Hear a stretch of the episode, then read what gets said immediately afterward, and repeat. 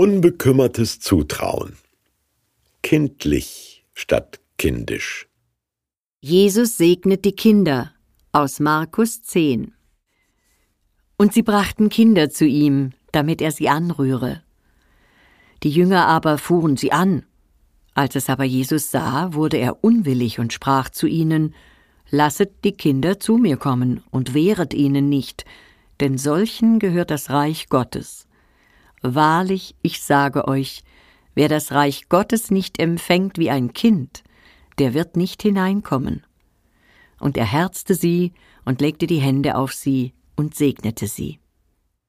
Ein magischer Moment. Die Pianistin spielt den hauchzartesten Part des Beethovenabends. Hinreißend. Das Publikum atemlos. Da, ein Dreijähriger watschelt zur Bühnendekoration. Ein Papa ruft laut Nein, Sören, nicht die Blumen anfassen, hörst du? Die Konzertatmosphäre zerplatzt, die Pianistin stürzt ab.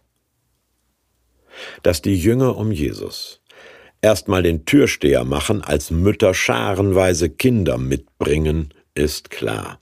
Wer jemals für 18 Euro Eintritt von einem Kleinkind und seinen stolzen Eltern in akustische Geiselhaft genommen wurde, versteht das. Und Jesus?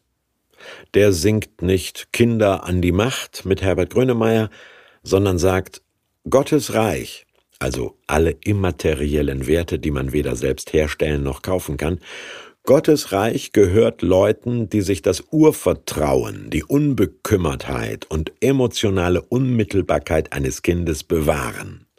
In selbstvergessenem Spiel, in vorbehaltloser Zuwendung, in einer unkalkulierten Liebe und Hingabe anderen zu begegnen, das ist nicht unreif oder naiv, sondern vorbildlich.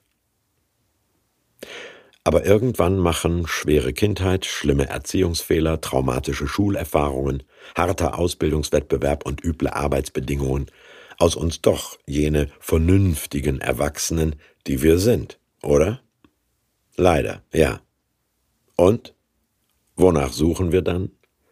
Nach dem inneren Kind, nach einer Ursprünglichkeit, die anrührend menschlich, die eben nicht kindisch, sondern im guten Sinne kindlich ist.